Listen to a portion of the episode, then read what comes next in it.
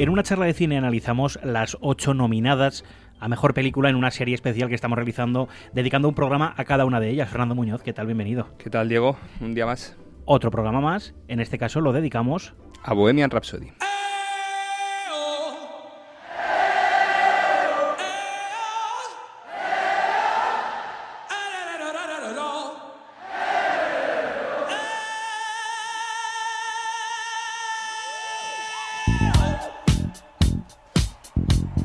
Comenzamos como en todos los programas hablando de las nominaciones que tiene esta película. Repaso rápido a sus cinco nominaciones, por supuesto mejor película, también mejor actor principal para Rami Malek, mejor montaje, mejor sonido y mejores efectos sonoros. Y aunque creo que esta es muy fácil de saber de qué va, vamos a hacer una pequeña sinopsis. Sí, hemos hecho sinopsis porque había que hacerla del vicio del poder, de Green Book, de Roma, si me apuras, también de la favorita. De, esta no sé si hay que hacer mucho, mucho resumen.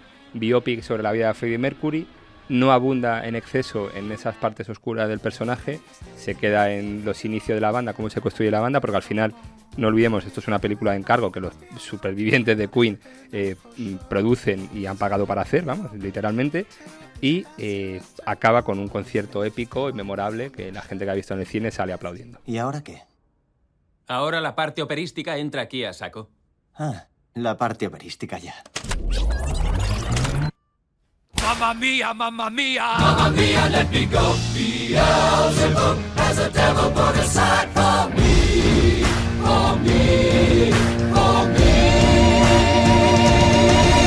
hace eterno, dura seis minutos. Si seis minutos se te hacen eternos, compadezco a tu mujer. No sé si tú no aplaudiste, Diego. ¿eh? Vamos Yo no aplaudí absolutamente nada. Vamos a recordar. Bueno, ya lo, ya lo dimos, la, ya dimos la opinión. El mayor beef que hemos tenido aquí después de Roma ha sido con, con, con Bohemian Rhapsody. Una película absolutamente sobrevalorada y que quien quiera el concierto de Queen lo tiene en YouTube. Qué malo eres.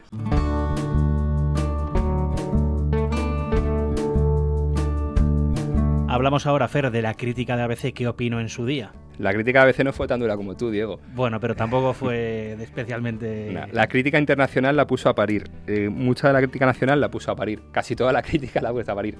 Oti, que fue el que hizo la crítica, la puso... Oti Marchante, Oti Rodríguez Marchante, nuestro crítico, la puso medianamente a parir, aunque puso en valor las cosas positivas que tiene la película, que son muchas. Hombre, pues eh, yo salvo la interpretación de Rami Malek, por ejemplo. por supuesto, la interpretación de Rami Malek. El del concierto, pero lo, más destacable. Y hay una frase que dice Oti que es un espectáculo explosivo y enérgico a la altura del grupo. Es decir, a partir de ahí, quien sea fan de, Queen va a disfrutar con esta película porque es un espectáculo. Nos guste más o menos cómo aborda el personaje, cómo está hecha y tal. Es, es pura diversión. son dos horitas en el cine que se pasan muy agradables.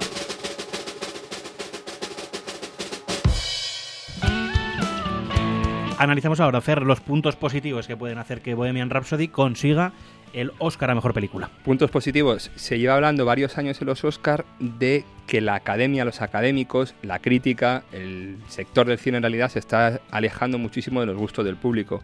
La ganadora hace un par de años, eh, Moonlight, no la vio nadie en Estados Unidos. Creo que la taquilla fueron de 25 millones, una taquilla paupérrima para lo que son las cifras allí. La ganadora el año pasado, La Forma del Agua, funcionó mejor en taquilla, pero tampoco fue un taquillazo, ni, el público la puso especialmente bien tampoco. Es decir, que al final sí que está habiendo una, dimensión entre lo que quiere el público lo que quiere la academia, que quizá Bohemian Rhapsody pueda unificar y pueda dar un premio para una película que ha sido súper taquillada en todo el mundo, que en IMBD y en Phil Affinity las votaciones son altísimas del público que ha visto la película, por tanto quizá por ahí sea su principal baza.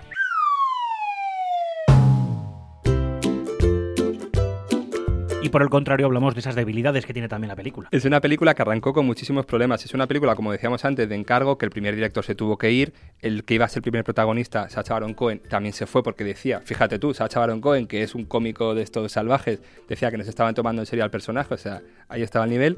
Llegó Rami Malek, subió un poquito el nivel. Brian Singer, que fue el director que termina la película, eh, ha sido acusado recientemente de acoso sexual. En los premios BAFTA le retiraron la nominación a Mejor Dirección. Es decir, que en esta época del Me Too sorprendería mucho que le dieran un premio a una película dirigida por un señor que está en pleno huracán de unas acusaciones realmente graves. La única opción o la opción que parece más factible, Rami Malek dando vida a, Freddie Mercury. Quizá esa, esa opción, es decir, mejor actor para Rami Malek y en mejor película dejarla de pasar un poquito, sea una cosa que compense tanto al público como a la academia.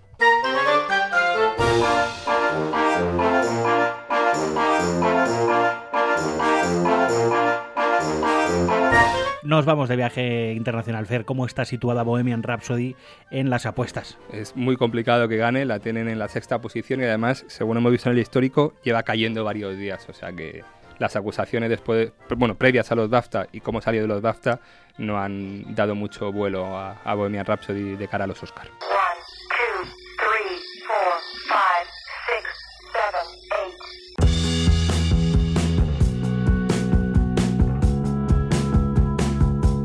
Y para terminar hablamos del ranking de 8 de ABC Play, donde situamos nosotros a Bohemian Rhapsody. Coincidimos con las apuestas internacionales en sexta posición. Los oyentes ya lo saben, tienen siete capítulos más dedicados a las demás películas nominadas a Mejor Cinta en los Oscar que pueden escuchar tanto en la web de ABC como en las plataformas digitales habituales. Nos enfadamos un poco menos en el resto de capítulos, tú y yo no discutimos en casi ninguno, en este hemos discutido. Bueno, eh, estamos bastante de acuerdo, tenemos un... Criterio parecido, ¿no? Un Exactamente. gusto similar, pero bueno, en Bohemian Rhapsody nos encontramos. Quien quiera escuchar los demás, los tiene disponibles.